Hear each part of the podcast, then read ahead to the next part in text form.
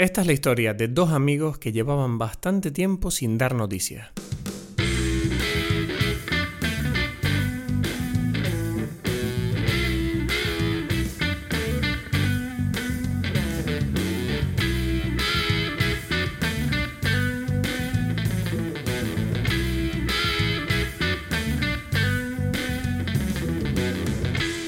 Hola a todos, bienvenidos a Dime Pelis. Mi nombre es Cristos Gacielo desde Tenerife. En breve, como siempre y desde hace bastante tiempo que no lo hacemos, conectaremos con Edgar Aponte para hablar de una película, una actividad que nos encanta, nos permite explorar nuestra pasión por el cine, nos permite explorar los límites de nuestro conocimiento o falta de. Y es una cosa que eh, puede que algunos de los que nos estén escuchando ahora mismo hayan notado que llevamos unas cuantas semanas sin hacer siento la ausencia. Eh, ¿Por qué ha ocurrido esta ausencia? Pues básicamente porque he tenido demasiado trabajo. Demasiado trabajo hasta un punto en el que eh, no he podido, he tenido que soltar eh, el podcast durante una temporada para poder centrarme y dar prioridad a trabajos que son los que en realidad me dan de comer. yo no sé si es difícil de imaginar, ¿no? Pero el podcast no es una cosa que uno tarde poco en hacer, quiero decir, tenemos que preparar, eh, elegir la película, verla, preparar las notas, grabar, luego tengo que editar el podcast, preparar la carátula, hacer los posts de redes sociales, etcétera. Todo eso es una actividad que me lleva bastante tiempo y llegué a un punto en el último mes en el que me, cayó una cantidad de trabajo y de proyectos que tuve que darles prioridad, sobre todo por, porque yo soy un trabajador autónomo, soy un trabajador freelance y a veces, aunque la pasión me guía por la mayoría de las cosas que hago, hay un punto en el que tú tienes que decidir, ¿quieres eh, hacer trabajar para poder estar tranquilo los próximos meses o quieres dedicarte a lo que te apasiona y jugártela un poco? Y desgraciadamente el nivel de estrés que ya solo con el trabajo es bastante alto, pero si encima te pasan cosas imprevistas en la vida, como puede ser, pues yo qué sé, discusiones con tu pareja, eh, estrés con amigos, movidas, algún susto, etcétera, pues no sé si puedes imaginarte que llegué a un punto en el que dije, mira, adoro este podcast, pero ahora mismo tengo que alejarme de él brevemente porque tengo que lidiar con todo este otro follón que tengo en mi vida. Ahora mismo eh, la buena noticia es que estoy empezando a ver la luz al final del túnel y eh, también decirte que los próximos dos episodios ya están grabados, ¿vale? Entonces eh, creo que el ritmo va a volver a la normalidad y vamos a poder seguir aquí con ustedes comentando películas, que además en este episodio vamos a comentar una película española que me hace bastante ilusión porque creo que le da bastante variedad al podcast, aunque es verdad que nosotros somos bastante aficionados al cine americano y, cine asiático.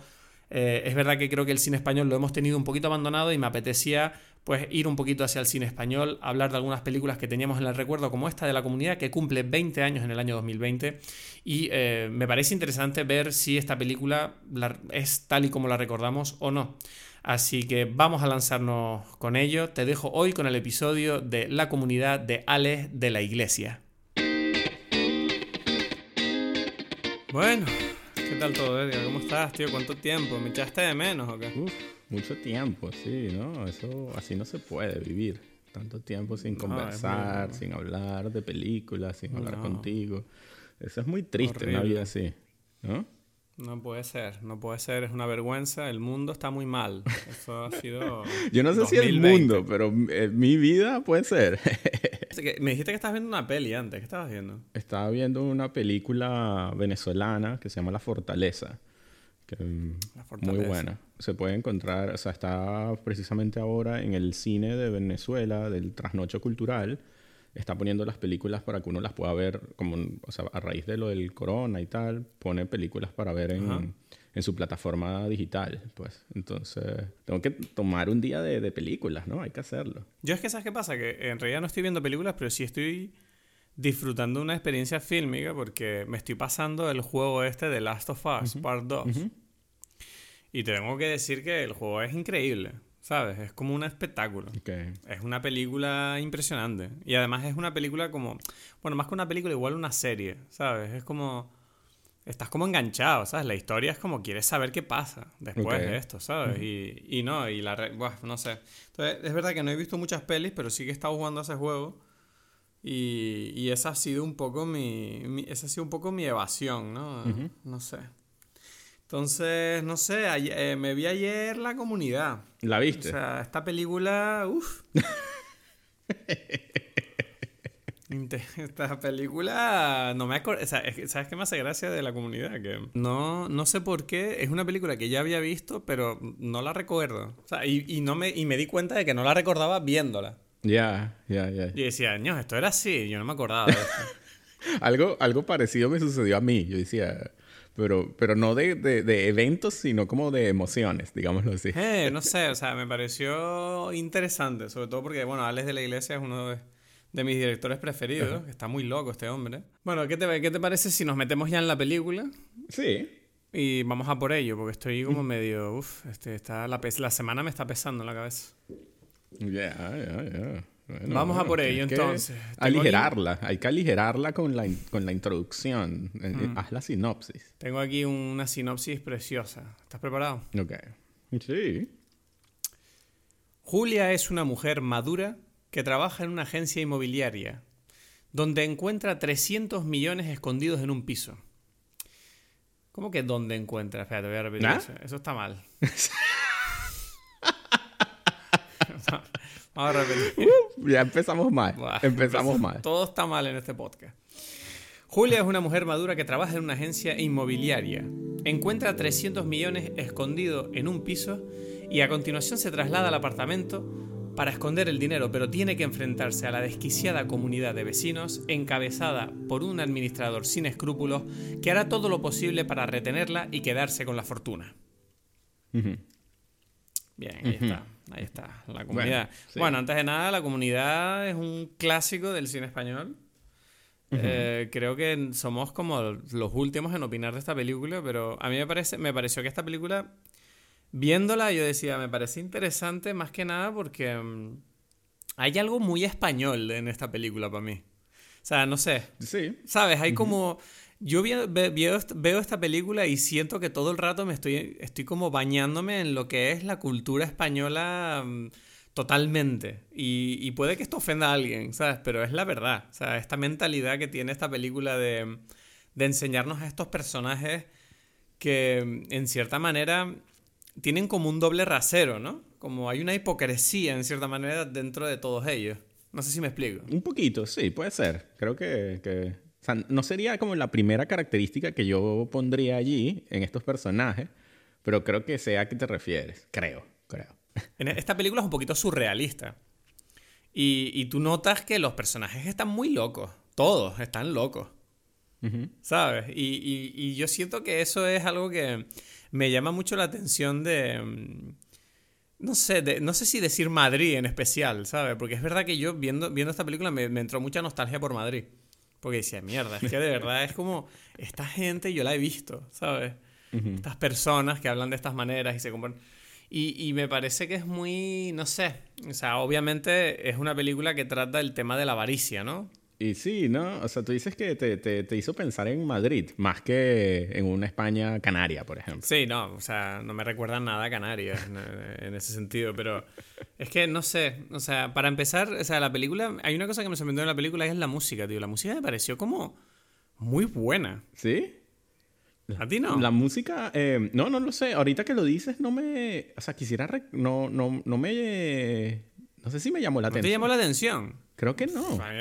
A mí me llamó muchísimo la atención la banda sonora, o sea, porque yo decía, es que, no sé, yo sentía que era como la banda sonora de una película de Spielberg, puesta en una película española, ¿sabes? Era como, qué raro, ¿sabes? Era como, me, gustaba porque yo sentía como que elevaba la película un montón, ¿no? Estos ambientes. Porque tú ves que la película todo el rato tiene como una mezcla de géneros, ¿no? Tiene como comedia, pero al mismo tiempo tiene un poquito de terror.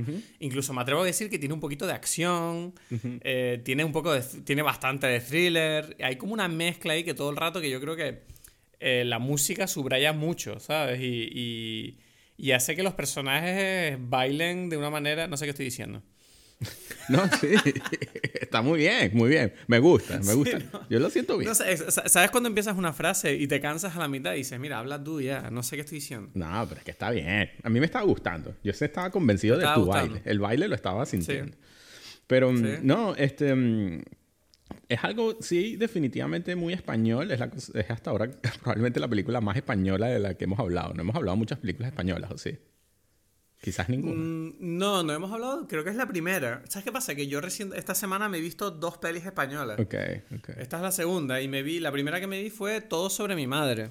Ah, exacto, verdad, que me has comentado. La de Almodóvar. y, y, tengo que decir que ah, tengo, esa me gustaría comentarla un, un día porque mm, eh, fue como, ¿qué es eso? O sea, ¿qué es eso que vi? o sea, te lo juro, me quedé flipando con todo sobre mi madre. Pero entonces estás en un mundo muy madrileño tú, ahorita, en, la, en el sí, ahora mismo me, es como que, ¿sabes qué pasa? Que hay una parte de mí que se siente un poco culpable de, de no ver más cine español, porque es verdad que es un cine que está hecho mucho más cerca de mí eh, incluso conozco a gente que ha trabajado en películas eh, españolas famosas y me siento mal por muchas veces cuando tengo conversaciones con gente de aquí, tanto del gremio como si no, ¿sabes? que, que, que, ¿sabes? Que me dicen películas que tú los ves que están como ellos muy involucrados en, en, la industria fílmica nacional y yo no tengo ni idea, en verdad, porque es verdad que a mí, yo lo admito, eh, no tengo ningún problema en afirmarlo, que me atrae mucho más el cine extranjero, ¿sabes? Ya sea sobre todo americano, obviamente, pero también es verdad que me atrae más el cine francés, me atrae más el cine británico. Eh, entonces, claro, recientemente me he puesto a ver un poco películas españolas que yo he dicho, mira, ¿cómo puede ser que no haya visto yo una película española que haya ganado el Oscar a Mejor Película Extranjera? Pues la voy a ver. Ya. Claro. Y cuando terminé de verla me pregunté por qué ganó, por qué ganó el Oscar. pero bueno, igualmente fue interesante, ¿no? Que sí, creo que es importante verla. Sí, sí, sí, sí. Entonces, claro, la comunidad también me parecía un ejercicio interesante esta semana para, para, volver a revisitar lo que se hace aquí, porque yo creo que es verdad que el cine español eh, a veces tiene unas joyas que mucha gente pues las pasa por debajo de la mesa, ¿sabes? Y, y creo que Alex de la Iglesia, además, probablemente sea, esté entre mis tres directores preferidos de España, ¿sabes? Entonces... Eh, siempre es interesante volver a visitar una película de él, pero no sé, volviendo a la comunidad. Mm, te pregunto. una cosa. Dime. Porque te notáis un poco perdido, te voy a hacer una pregunta. ¿Tú crees que eh. cuál será la bebida que yo tengo? ¿Verdad? La bebida tuya. Um, déjame pensar, ¿ves? Ni, ni, siquiera me acuerdo de eso. ¿Qué puede estar bebiendo? A mm. ver, yo no sé por qué me viene a la cabeza champán, pero Champán. no sé por qué. Sí, hay un momento donde beben champán ellos. Pero no, pero algo que, que, te inspire en la película, o sea, no sé, ¿no? o sea, como para mí ya dijimos una cosa que es como algo muy madrileño, ¿sabes? Entonces... No sé, yo me tomaría un vermut en Madrid, ¿no? Estamos bien, vamos bien. Pero yo dije, bueno, un vermut sin más es como que algo que se queda un poco corto para, para de la iglesia y para la comunidad. Un Negroni, entonces. No, no, no. Agarré el vermut, muy bien, y lo que hice fue, es algo invento mío y le, me lo estoy tomando aquí con kombucha, ¿sabes? Agarré el vermut y le agregué una kombucha que yo preparo de... Este es como de... Eh, con uvas y, un poco de limón, ¿no? y, y, bueno, entonces, claro, para mí la kombucha... ¿tú, ¿tú, sabes lo que es la kombucha? Sí, claro que sé lo que es la kombucha. Sí, exacto. Que es este té fermentado, ¿no? Sí. Entonces pensé, bueno, es que, es que Bermud es algo muy madrileño, pero esta película tiene como una cosa así del el proceso de fermentación, de putrefacción del, del cuerpo del viejo en el piso de arriba, ¿no? Por ejemplo, me hizo pensar en eso. Y, otra cosa que me hizo pensar es la fermentación, son como bacterias, ¿no? Como una comunidad de bacterias que van ahí comiendo, se van comiendo, ¿no? Entonces pensé también que es, que es acorde con el tema de la película. Entonces creé este cóctel. Mm eh, no sé, ¿qué sería? O sea, ¿cómo se llamaría ese, este, esta cosa? Mm. Como un comunio. ¿Cómo? Un comunio. Puede ser. O no sé, pensé como una los bermutitos asesinos o algo así, ¿no? Bermutitos asesinos. Ahí, perfecto. Perfecto.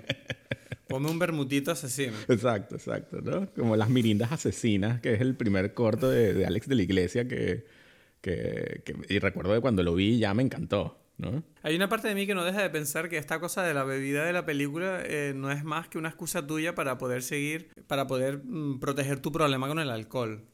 No es para protegerlo, es para, para afianzarlo. Exacto. es, para, es para aprovecharlo. Exacto. Exacto. Es para sacarlo a la luz pública, pues. Bueno, eh, volviendo a la película entonces, con tus bermutitos asesinos. No, Alex de la Iglesia que hacía estas películas todas, no sé, como dice, estas son las películas muy frikis, es muy de, de esta nueva generación de cine, ¿no? Sí, o sea, es muy, es muy tarantiniano en el sentido de la cantidad de, de referencias que tiene la película. También, también. Es, este, este cine que es como, como una forma de, de, de, sí, de remake, ¿no? ¿no? No de remake, es como, son como, como DJs, ¿no? Son todos remixes de cosas anteriores mezcladas y jugando con, con, con el, el, los géneros y los estilos. Em, y este tipo es el director más o sea, friki más famoso que ha estado en, de España, ¿no? Probablemente. Pero, pero en cualquier caso, sí tuvo cierto, eh, cierto ¿cómo es? Alcance internacional, o sea, sí salió, pero yo creo que es que él, su sensibilidad es demasiado española como para, para, no sé, es como que él tiene que hacer sus películas allí, ¿no? La comunidad es un ejemplo de eso, es como cómo esta película la puedes traducir. O sea, me refiero a traducir en el sentido de, hacerla en otro lado, ¿no? Es una película demasiado madrileña para mí. O sea, a mí quizás la película que más me guste de él es El Día de la Bestia, ¿no? Y recuerdo que yo vi El Día de la Bestia en Venezuela, ¿no? Y, me encantó. Y, pero cuando llegué a, España y la vi en, España, en Madrid, fue como que fue, fue otro nivel de, de emoción, ¿sabes? Hmm. Lo mismo me pasó con, la otra, la de Crimen Perfecto. ¿no? Crimen Perfecto creo que es una de mis películas preferidas de él. Sí, ¿no? Sí, sí, sí. Sí, sí es que esa película recuerdo que la vi en el cine, además, nada más empezar a estudiar y recuerdo que la vi dos veces en el cine. Porque me reí muchísimo con mi padre viendo esa película. Y a día de hoy es verdad que no me acuerdo mucho de ella, de la película, pero, pero recuerdo que la actriz que hacía de mm, compañera de reparto de Willy Toledo, era este, me parecía extraordinaria. No me acuerdo cómo se llamaba ahora mismo. Sí. Eh. Eh, Mónica Cervera, que era increíble esa mujer. Es genial, es genial. Entonces, bueno, esta, este tipo tiene una sensibilidad que es muy española y quizás muy madrileña. Todas estas películas, la de Crimen Perfecto, El Día de la Bestia y La Comunidad, son muy de Madrid, ¿no? Hmm. La Comunidad, recuerdo que también la vi más o menos en su momento, no recuerdo bien cuándo, y, y me gustó mucho me gustó más que, que me gustó volverla a ver. No sé qué te pareció a ti. ¿Tú, cuando, ¿Tú la comunidad la habías visto también antes en el cine y tal? O sea, ¿la recuerdas? No, la vi en DVD. No sé, yo es que tengo la cosa cuando veo cine español que, que es como que... No sé. O sea, no me, no me involucro... Tú sabes que ese problema que tengo yo para involucrarme yo en las historias, ¿no? Como que siempre tengo... Y siempre que veo cine español, siempre tengo la impresión de estar sea, no sé qué pensar de, de la comunidad, la verdad. Cuando, a medida que yo le iba viendo, yo siempre tenía, y esto es una cosa que me pasa con muchas películas españolas, que es que siento como una cierta confusión mientras la estoy viendo. O sea, la, la comunidad desde el principio yo sentía como una incomodidad, como pensando como, qué raros son estos personajes y estas situaciones y estos lugares. Que decir, nada más empezar la película, cuando ella va a ver el piso, eh, a mí me llama mucho la atención, ¿sabes? Es como, ¿qué es este edificio? ¿Qué lugar es este? Esto no es real, ¿sabes? Esto, la gente vive aquí. esto está en el centro de Madrid. De repente entras en el piso.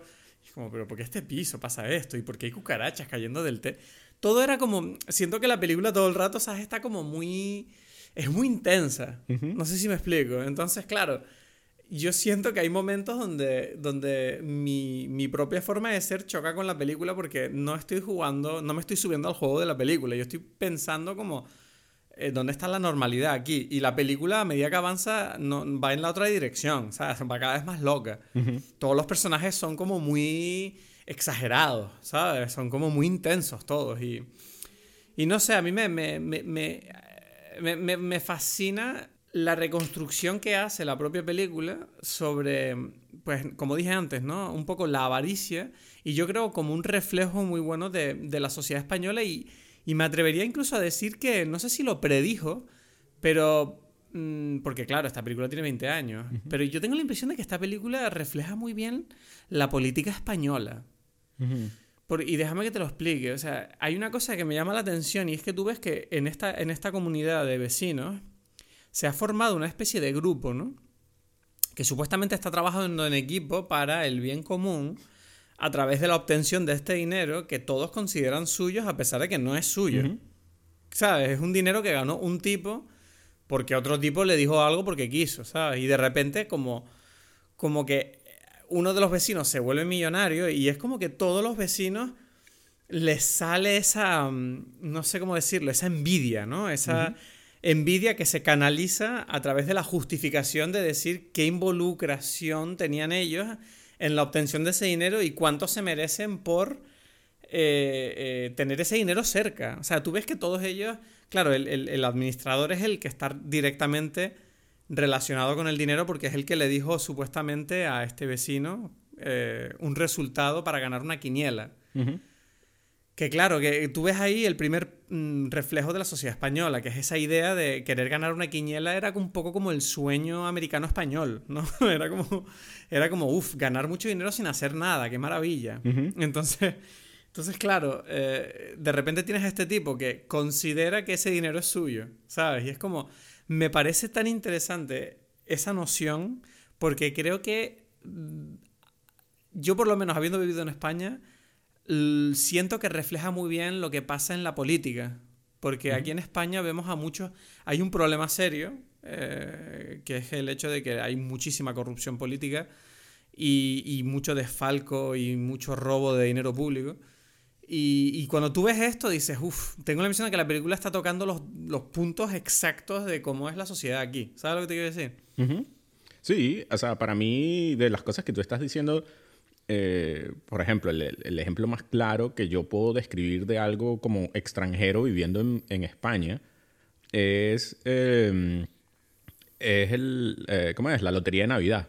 Sí, es que eso es otra cosa. Es como el sueño de los españoles es ganar la puta lotería. Todo lo que está alrededor de la lotería de Navidad, que igual yo, o sea, después me gustó y lo, y, lo, y yo compraba mi, mi, ¿cómo se llama? Diezmo y tal, y, y, lo hago todavía desde Alemania, pero lo interesante es lo, que, cómo la comunidad se mueve alrededor de eso. Entonces, yo nunca había entendido, por ejemplo, esa, esa presión que existía, porque eso no existe en otros lados, solamente, o sea, de los que yo conozco, en España, esa cuestión de que, no, es que tienes que, o sea, tienes que comprarla, porque imagínate si, si tú no lo compras, si tú no compras el número y llega y lo, y lo, y lo gana otra persona. Y tú, o sea, como que lo, ¿sabes? En la oficina, el número de la oficina tú no, tú no, no, no lo compraste. es como que no. Y es como que imagínate si gana ese número, te vas a sentir muy mal. No, no necesariamente, ¿sabes?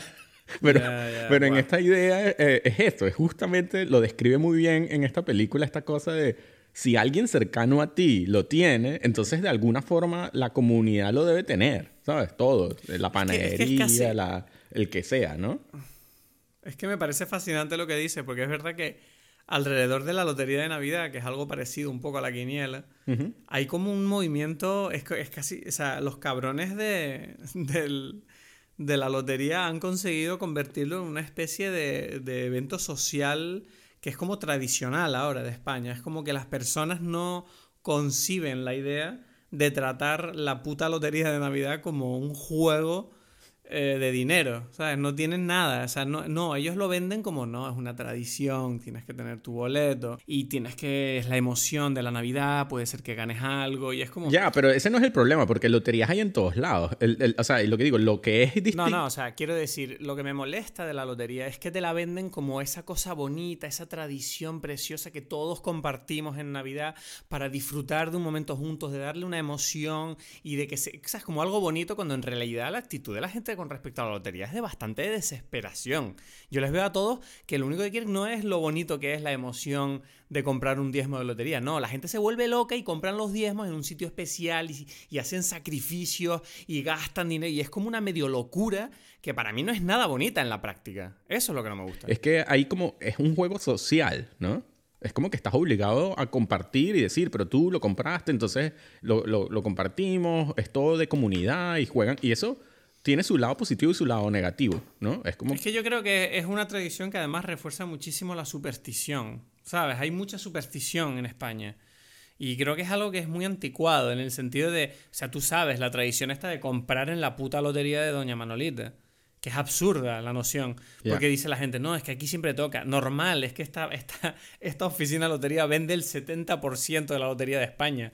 O sea, es normal que por probabilidades caiga algo aquí, pero no significa que los billetes que venda esta persona tengan más probabilidades de que te toquen. Entonces, claro, es como, no sé, para mí saca todo lo más claro, pero, de España, todo este tema, ¿sabes? Y yo creo que es lo que trata esta película, es la toda la ranciedad que hay detrás de las personas. Yo sí creo que, como dices tú, eh, está una cosa como social, comunal, que puede ser a nivel político, pero es, a nivel político porque la política refleja la sociedad, ¿no?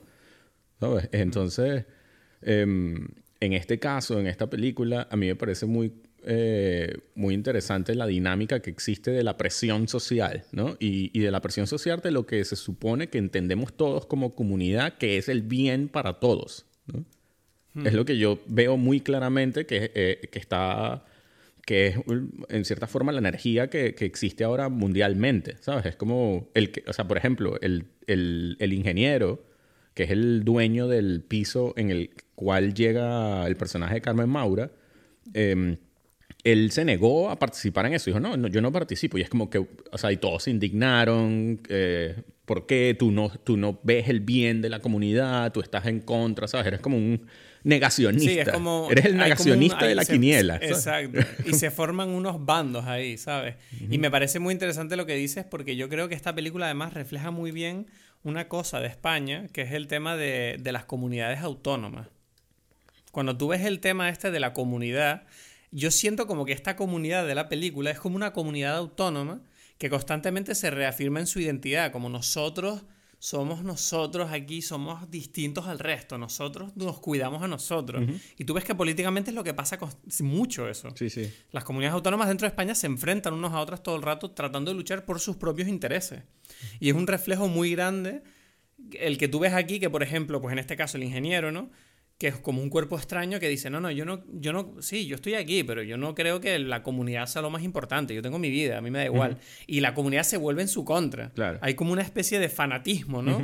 Que son comunidades que constantemente luchan las unas con otras, que de hecho me atrevo incluso a decir ahora mismo con la pandemia del COVID, tienes esa, ese tipo de luchas comunitarias pasando en la propia ciudad de Madrid entre el gobierno central, que, que, que se supone que manda, con la propia comunidad de Madrid, que es autorregida, eh, para el tema de cómo lidiar con la pandemia, ¿sabes? Y entonces, claro, ese reflejo de cómo las comunidades y las uniones de, grupos de personas luchan entre sí para favorecer sus propios intereses, creo que es algo muy característico de la sociedad española. Y creo que aquí está reflejado maravillosamente simplemente por eso, entre el viejo que ganó la lotería, que quiere quitárselos de encima y no lo consigue, y el vecino que fallece antes de que empiece la película porque no quiso unirse a ellos, tú estás viendo que esta comunidad además se vende a sí misma como si fuera algo bueno, ¿sabes? Como ellos dicen, no, nosotros lo hacemos por el bien común de todos nosotros, es para cuidarnos, porque si no nos cuidamos nosotros, ¿quién nos cuida? Claro, es que es, el bien común. Pero ¿por, qué, pero ¿por qué ustedes ven enemigos en todos lados?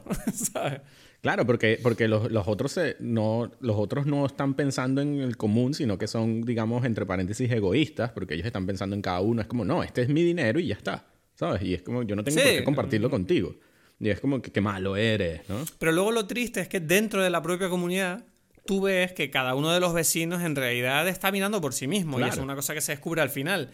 Entonces, claro, es como esta sensación de que tú ves que todo el rato como que estos personajes están eh, buscando la forma de llegar a su propio objetivo cada uno. Claro, y, claro. y, por algún motivo ellos han decidido que, que unirse es la forma de eh, conseguir, de tener una oportunidad de cada uno cumplir sus objetivos. Exacto, exacto, exacto. Es, que ese es como, en cierta forma, es como la, ilusión también del, del, comunismo, ¿no? Como idea. Es como, no, estamos todos por el bien común y es como que todos estamos luchando por esa idea.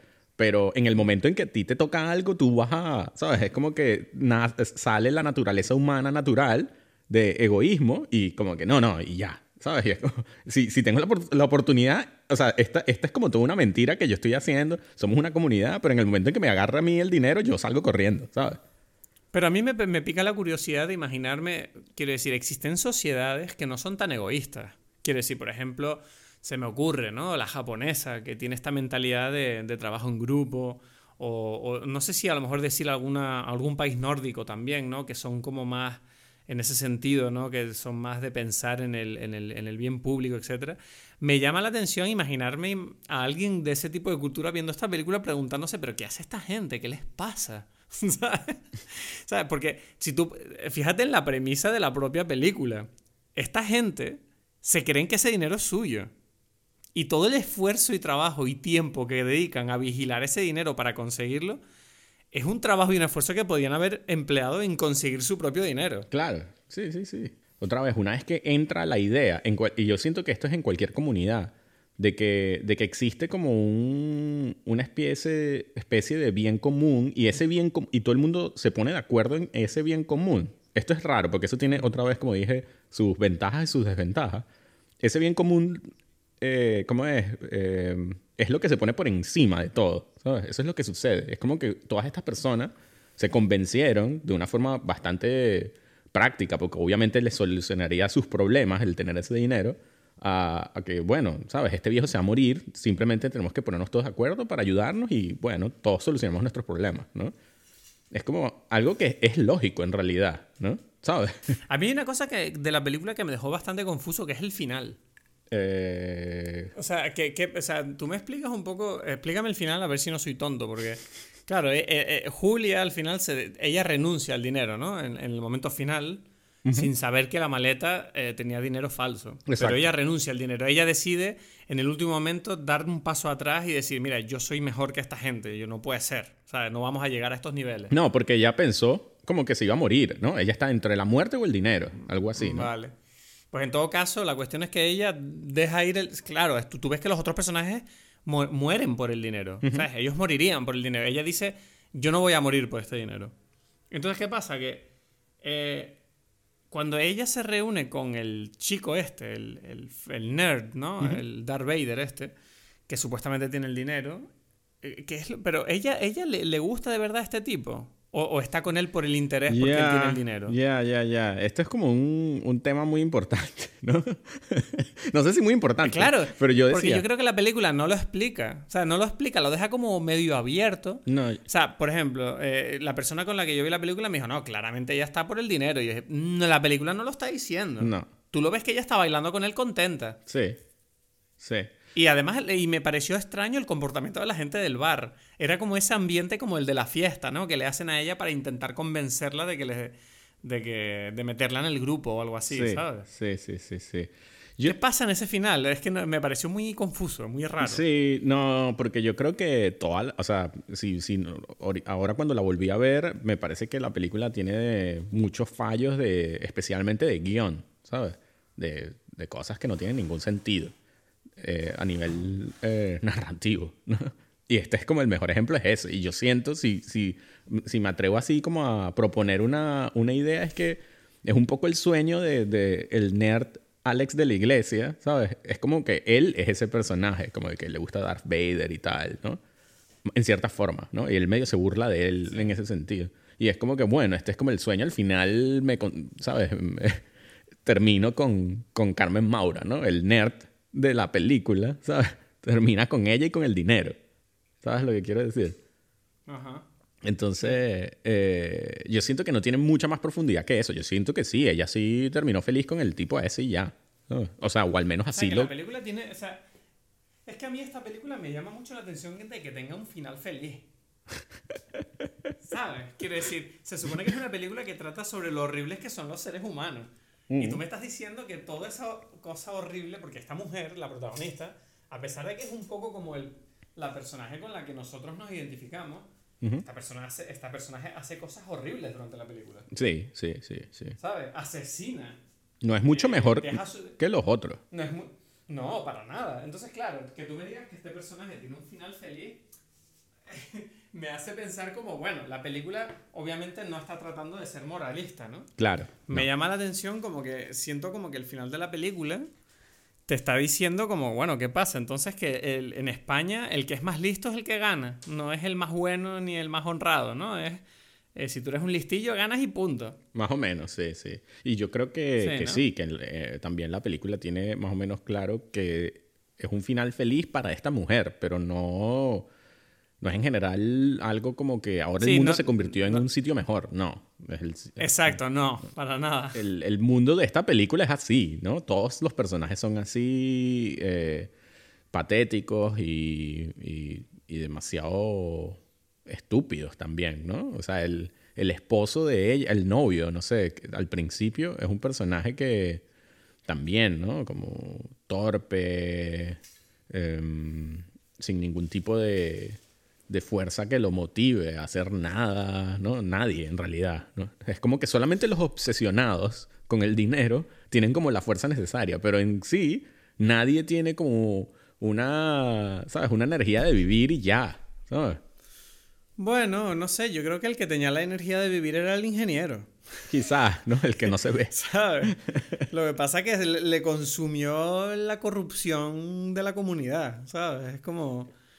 O sea, uno no lo sabe, porque la realidad es que en la película tú no conoces ni a la persona que ganó el dinero ni al ingeniero. Entonces, a lo mejor eh, ellos eran buenos, es que no lo sabemos. No, se sabe. bueno, bueno el, tipo que ganó el dinero no pinta bien, porque la verdad que cuando tú ves el piso es horrible. Ya, pero, pero, sabes que eso yo al comienzo no lo entendía y, es lo que digo, ahí viene lo de lo de lo que quise decir con respecto al guion, que yo siento que tiene muchos problemas, es que, mm. que curiosamente, eso fue el menor de los problemas para mí dentro de las lógicas que, que, presenta la película. Porque yo sí. El hecho de que tuviera síndrome de Diógenes, el tipo. Es que yo no estoy seguro hasta qué punto tenía síndrome de Diógenes o él no podía salir de esa casa. O sea, ¿entiendes? Él tenía que. Él estaba como encerrado allí. No podía salir porque él decía como que la gente. Él sabía que la gente iba a entrar. O sea, hay como toda esta historia de que de que él estaba encerrado porque en el momento en que él saldría, eh, o sea, él pensaba, cuando salgas, me van a venir a robar este dinero, ¿sabes? Claro. Entonces, digamos que está cierta, está, no, está hasta cierto punto justificado esta, esta historia. Si es exagerado, porque, porque al final esta película, como tú dijiste, em, en realidad está, en, o sea, nos presenta este mundo de género y, y de una forma también hasta teatral entonces es una cosa que no, que no, no es muy lógica. O sea, es muy poco lógica. No, no tiene mucha lógica, pero bueno, tú tienes que entrar al juego. Exacto. Porque exacto, exacto, exacto. Como, bueno, este tipo no puede salir, pues, ya está. Exacto, exacto, exacto. Pero, sí, mm, es como eso. Cuando, o sea, em, es, una película que juega mucho más con, con las emociones que te hace sentir por el ambiente, por el tono, que por, que por presentarte una historia que tiene sentido. Entonces es como que, bueno, es el terror de este, de esta, eh, em, de este piso asqueroso, ¿no? Es como más importante que lo lógico que sea eso, ¿no? Es como, eh, es como raro un, un piso eh, alto inundado, ¿sabes? Porque el agua va para abajo, ¿sabes? Por, sí, también, sí. ¿Cómo está esto inundado aquí? ¿Sabes? No, no, ¿no? No, y además que, hay una cosa que me llamaba también la atención, que es como, se supone que este edificio está en el centro y este edificio está en un estado lamentable. Era, ¿Tú crees que eso es, una decisión artística para mostrar la corrupción de la comunidad? No, bueno, para... hay momentos, donde, hay momentos donde tú ves el apartamento de los otros y es como que, por ejemplo, el apartamento del nerd es horrible. Sí. Es una cosa destruida ahí, que dices, ¿qué es esto? Parece Sarajevo. Exacto. Y, en, cambio, y en cambio el piso donde, donde está Julia, a pesar de que tiene sus problemas, es un piso de lujo. Entonces yo decía, ¿qué está pasando aquí? Que hay tanta diversidad de, de, estados en este edificio. Claro, claro. Porque sí, cada, cada piso eh, representa como algo de, esta, de este personaje, ¿no? Creo yo. De estos personajes y, y, de estos momentos en la historia. Yo creo que, otra vez, es curioso porque normalmente se dice que una película, o sea, con un guion malo no puede haber una película buena, ¿no? Y esta película... Mm. Eh, no lo sé si es buena. o sea, esta vez que la vi, me cuesta como decirlo. No sé cómo... ¿Qué, qué, opinas tú o qué sientes? Pero eh, sí tiene como estos fallos de guion, pero yo sí le noto algo muy... O sea, lo valioso de esta película para mí es el...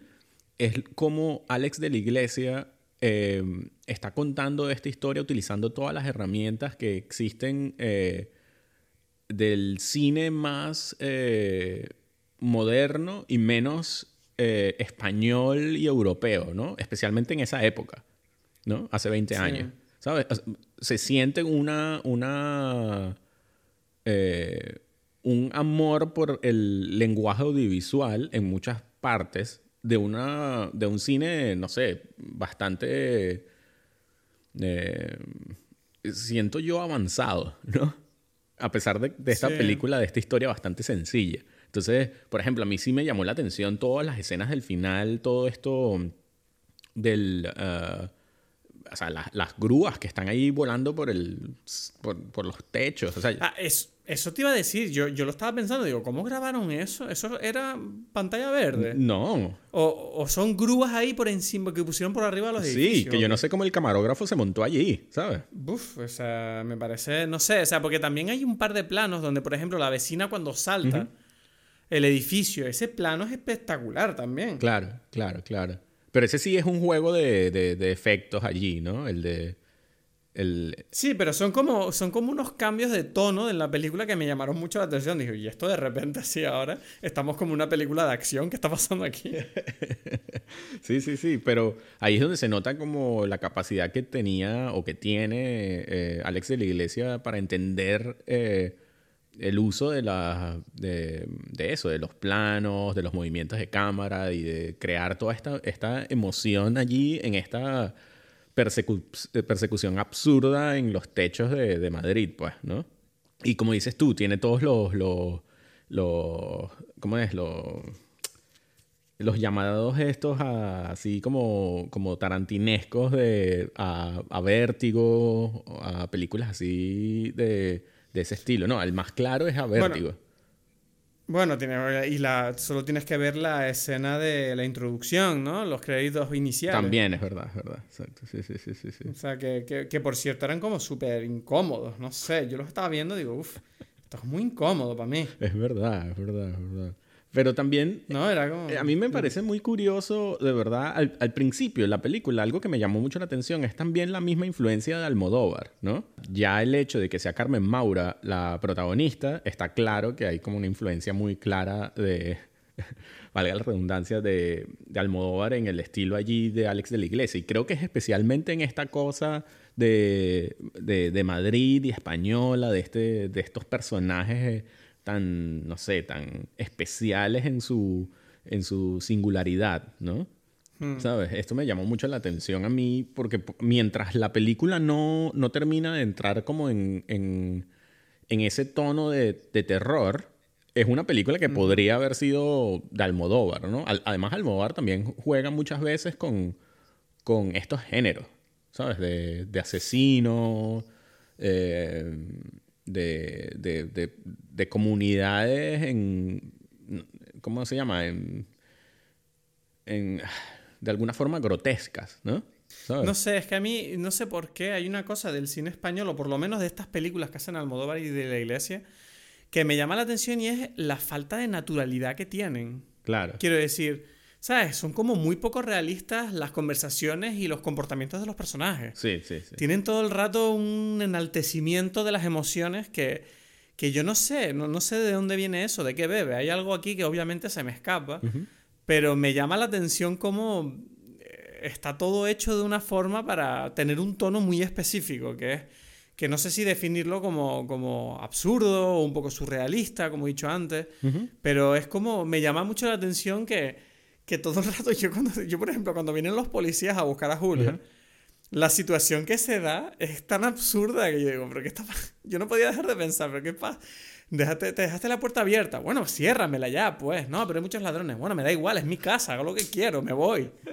Pero no, la película te lo pinta como, no, pero tienes, ¿sabes? Las apariencias, ¿sabes? Tú no le puedes irte aquí, ¿sabes? No puedes faltar a los... Es como raro, no sé, hay todo, hay todo un tejemaneje de de justificación de lógica y de causalidad que, que a mí me parecía como gracioso lo, lo absurdo que era todo. Claro, claro. Y por eso ahí digo, ahí digo donde están estos fallos para mí muy grandes de guion.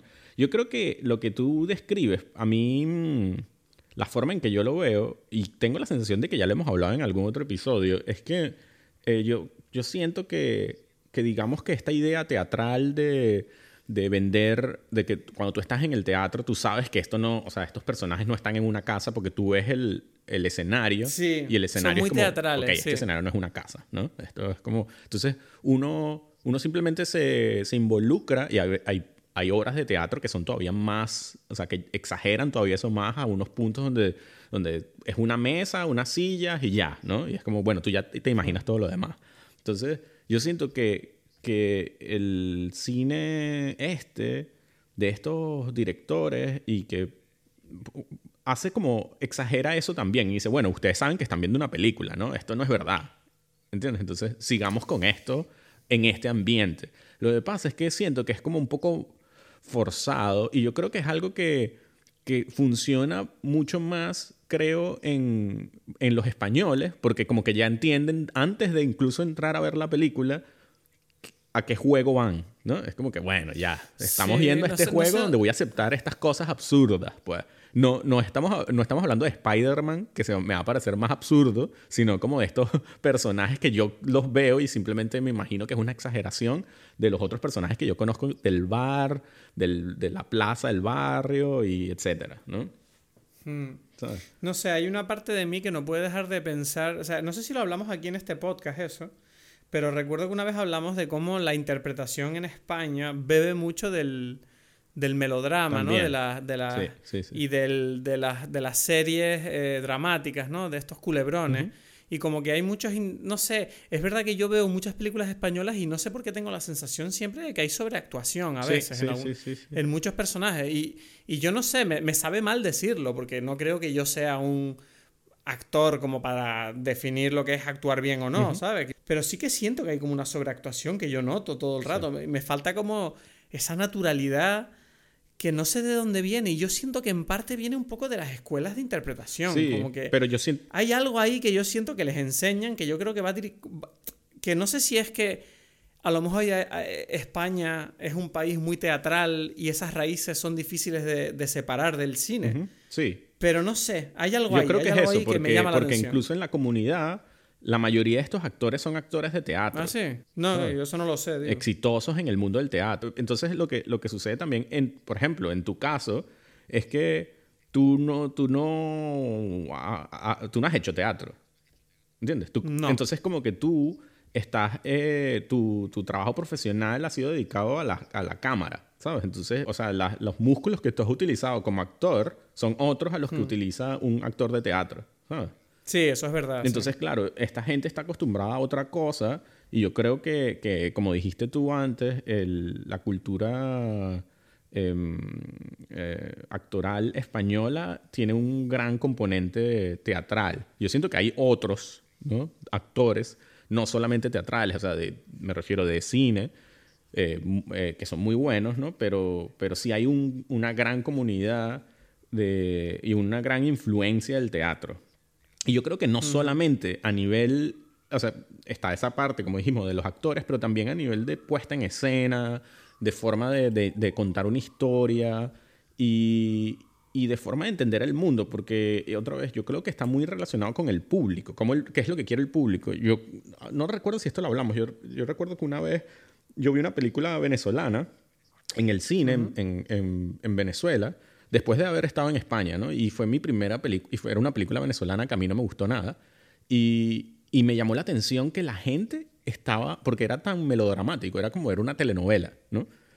Que, que, la gente en el cine estaba reaccionando lo típico, que es como que aparecía el malo y, y todos en, el, en, la sala, oh", ¿sabes? Y hacían un chiste, todos se reían. Ah, eso, eso, eso que no sé dónde... Era en la India, donde también son así o algo así. Sí, sí. Es que yo creo que en todos lados son así, pero con cosas distintas. Ese es el, eh, entonces yo creo que en España, por ejemplo, está esto del melodrama, es algo que, que, que la gente entiende muy bien y es como que este juego, o sea, con esta dinámica se conectan inmediatamente, ¿no? Y, y reaccionan ante eso. Entonces, estos, estos, estos juegos teatrales eh, creo que son parte importante de, de, esta conexión entre público y, y artista.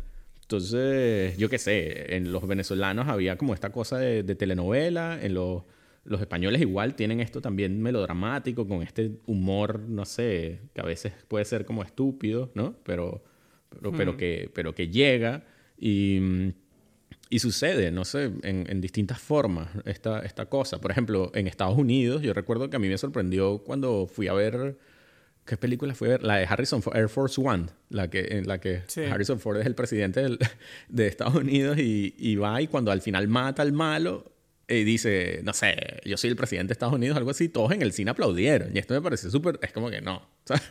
Pero en, Estados Unidos reaccionaron sí, pero eso. eso. no es más que una reacción a la cultura política que, que, uno vive, ¿no? El patriotismo americano es como lo vive mucho, por tanto una película que exacerba esas cosas. O sea, eso es una cosa que en España tú nunca podrías hacer, una película sobre un presidente de España que dice eh, viva España, no va a aplaudir nadie en la sala, ¿sabes? Porque España, como te dije antes, es un país fracturado por comunidades autónomas donde cada uno mira por lo suyo. Por eso digo que, que, cada público no es que, no es que unos son más exagerados que otros, sino que cada uno reacciona a una historia cultural específica, ¿no?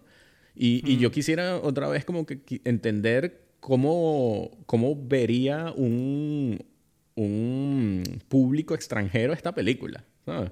Es lo que te dije yo antes. Sí. O sea, ¿sabes? Es como esta película me parece que... yo creo que si yo fuera extranjero y no supiera nada de España, veo esta película y digo, yo no voy a ir a visitar España, esa gente me da miedo. Esa gente ahí está loca. Es como lo peor, lo peor de España lo tienes reflejado en esa película. Es como esa gente que, que esta película no te muestra nada de lo bueno que tiene España. Nada. o sea, pero... ¿Sabes? Es como que porque los españoles en realidad, aparte de esto que estás viendo en la película, obviamente tienen muchas cosas buenas, ¿no? Tienen, son gente muy cariñosa, con muchas ganas de pasarlo bien. Eh, también está el, el, polo opuesto, pero esta película te muestra lo peor. Es como, no, el dinero y las ganas de, de las la facilidades, los truquitos. pero claro. siempre el atajo para conseguir las cosas. No, pero ahí, ahí sí yo lo que digo, ahí yo no siento que eso no es un problema porque eso es universal. Eso, eso es universal. Tú crees que no, pero eso sí es lo universal. Lo que no es universal ah, sí, sí. son como los chistes. Es como que, pero esto no es gracioso. o, o, o, yo qué sé. Ya. ¿Entiendes? Ya, no sé. Estas otras cosas como más específicas que quizás como que no, que, que, que, pasan por un lado, ¿no? Que, que dices, no sé. Eso siempre eh, veo yo que es algo que, que curiosamente eh, es difícil de, de, de transmitirlo, la comedia, creo yo, ¿no? Es como... No sé. No sé. Y hay momentos. En fin, no sé. Dime, dime. No, y, y, claro, no sé, en este, en este momento de haber visto esta película, yo recuerdo cuando la vi me gustó mucho, pero esta vez, no qué sé, el, lo del Darth Vader no. No, no Nada, sí, es que el problema es que esta película, como está anclada en una época muy específica, yo creo que el hecho de meter cosas de Star Wars en 2000, cuando era una, antes de siquiera las nuevas, ¿sabes? La, la, las precuelas. Esta película salió, creo, el mismo año que la precuela, ¿no? Que el episodio 1. La amenaza fantasma, sí, ¿cuándo salió? Episodio 1. En el 99. Bueno, pues recién había salido la precuela. Entonces, claro, era como Star Wars todavía era esa cosa como un poco mítica, ¿no? Como clásica del cine, ¿no? Como que ahora estaba volviendo con mucha fuerza porque estaban volviendo las precuelas, pero que aún así mantenían ese aura. Entonces, claro, meter algo de Star Wars en otra película de esta manera era algo muy excitante, porque era como para las fans de Star Wars, era como, mira, está disfrazado de Darth Vader, qué cosa más loca, se está masturbando diciendo la fuerza. Pero ¿qué pasa? Que a día de hoy tú ves eso y Star Wars es otra cosa ahora, ¿sabes? Y es como, bueno, mira, un chistito aquí de Star Wars. ¿Por qué necesito ver un Darth Vader ahora? Sí, Entonces, claro, es obviamente todas las películas hay que verlas siempre dentro de su época. Claro. Pero es verdad que creo que es una película que envejece un poco mal. Sí, sí, sí, sí. Creo que sí, creo que sí. Creo que se notan muchas cosas que han cambiado mucho en el cine. Y yo sí creo... Y en la sociedad española también. También, pero yo sí creo que... que... Y me refiero en el cine eh, o sea, porque yo sigo viendo que esta película fue en su momento un, un avance eh, visual, creo yo. Esto es como que me atrevo a decir esto así sin saber eh, qué tanto en comparación con otras películas de la época. se sentía que esta película tenía como un, una narrativa visual moderna, porque yo siento que la sigue teniendo, ¿no? Pero especialmente a nivel español, siento que todavía más, ¿no? O sea, creo que, que el Día de la Bestia, que es anterior, ya lo tenía, pero en esta me gusta mucho el, eso, toda la construcción de este mundo, ¿no? Porque, el, como dices tú, el piso este, el, el, edificio este está todo construido en set, ¿sabes? No, no, y es lo que te iba... Una cosa que tengo aquí apuntada en mis notas es el diseño de producción, es espectacular. Sí, sí. El diseño y el diseño artístico es espectacular, sobre todo para una película española de esa época, ¿sabes? Que dice que el cine español no es famoso por tener unos presupuestos eh, de tirar el dinero por sets enormes. Y esta película, no sé, todo el edificio era un set, ¿no? Por lo que tú me dices. Sí, sí, sí, sí. O sea... Y, se nota, es increíble, porque los planos del ascensor... Eh, las, bueno, y también la persecución final por los tejados es espectacular, ¿sabes? Sobre todo, sobre todo porque no, no te esperas ese, ese tono de persecución para una película con este tema, ¿no? no, exacto. pero no sé, me parece. En definitiva, yo creo que es una película que, que tiene mucho valor como, como ejercicio realizado en la época en la que fue. Yo creo que es normal que esta película sea un clásico porque en su momento fue un pelotazo y no me extraña porque tiene, unos, tiene unas cosas que yo creo que el cine español no se esperaba, ¿sabes? El público español no se esperaba una película como esta. Ahora desde entonces obviamente el público está más entrenado y, y, y las cosas han avanzado, pero yo creo que para el año 2000 fue una película rompedora y yo creo que eso es un mérito que no se le puede quitar a nadie, a pesar de que, como he dicho antes, ¿no? Siento que envejece un poquito mal y no sé, a medida que pasen los años habrá que ver cómo se mantiene, pero... Sí, sí. No sé. En definitiva, una película interesante. eso dices tú. Eso está demasiado general, creo que... Nada, nada, es interesante. no sé, se sintió muy generalón. yo cuando digo interesante está bien, porque eso cuadra para todo el mundo. No sé, no sé. Creo... No, me pareció una mierda, pero es interesante. Me pareció increíble, me pareció muy interesante. ¿Pero te gustó? ¿Cómo te, te, gustó o no te gustó esta última vez? Sin más, sin más. No me emocioné bien. No, exacto, no, no, no. Es como que... La vi y está bien. Sí, sí, es como que hubiese querido... O sea, ahora a mí me sucede que, que ahora le tengo miedo a otras películas de Alex de la Iglesia. ¿sabes? Ya, yo, yo, tengo pendiente ver eh, el balada de trompeta, que todo el mundo me dice que es increíble y yo no lo sé. Sí, no sé, esa no la he visto yo. Pero digo, de las que me gustan, por ejemplo, El Día de la Bestia, que a mí me gusta mucho. Sí, a mí también, tío. Ahora me da miedo verla y, y, y, verle las costuras. Pero igualmente te digo, es que para mí lo único que le falla a la comunidad es que siento que el mensaje de la película es como muy difuso. No me queda la no me, no me queda muy claro qué es lo que me está diciendo este guion. Aparte de hacer chistitos con lo locos que son las personas alrededor del dinero, no ¿sabes? Sé, para mí, para mí sí está bastante claro. Creo que eso es como. No sé, no, no le vi mucha complicación. Sí creo que, que, Pero no sé, como te dije, el final. Mm, ¿Qué pasa ahí? El final, ¿qué, cuál es la conclusión que yo saco de entonces de toda esta historia? Ella, quería, ella está con el tipo porque tiene el dinero y bien, entonces son felices con el dinero, ¿no? Ya. Hmm, bueno. Creo que no hay mucho más. Bueno, pues no sé, ¿tienes recomendaciones para esta semana o qué? Tengo para ver, bueno, la de La Fortaleza, la película venezolana, este, la, la recomiendo. Bueno, se puede ver ahí, como dije, en el, no sé hasta cuándo, en la página esta del, del cine Trasnoche Cultural. Em, y la otra película que recomiendo es eh, Defending Your Life de Albert Brooks. No sé si tú la has visto, ¿sabes cuál es?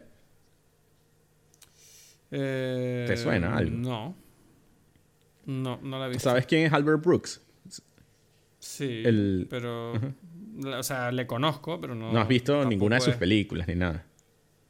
Ahora Criterion Collection tiene una, una como serie de, de, películas de él, las está poniendo, ¿no? Y, y, y nada, me, me recomendaron Defending Your Life y que es con Meryl Streep, es una película, este tipo es como una especie de, de Woody Allen, eh, como de segundo, o sea, tiene una influencia muy grande de Woody Allen y la película trata sobre un tipo que, que muere y va como que en el, en el, ¿cómo se diría? Donde se supone que te juzgan, ¿no? a ver si lo hiciste bien en la vida o mal, ¿sabes? Y entonces es como que él está en un juicio para defender su vida, para ver si él de verdad lo hizo bien o lo hizo mal. Pero lo interesante es que eh, eh, eh, todo, todo está eh, lo importante es si el miedo, si tuvo miedo en la vida o no. Y es como que él quiere justificar todas las veces que no hizo algo porque tenía miedo. Justificarle y que bueno, pero tú tienes que entender. No sé, es una película muy divertida. Vale, me parece interesante ese concepto. Sí, sí, sí, sí. Entonces te la recomiendo. Pues, ¿Tú tienes alguna recomendación? Pues me la, Sí, yo me vi la semana pasada una película que de hecho la puse en las stories de, de Dime Peli, que se llama Paddleton. Paddleton, de, de este, uno de los, de los hermanos estos, ¿cómo se llaman? Sí, los hermanos Duplass. Exacto, eh, exacto.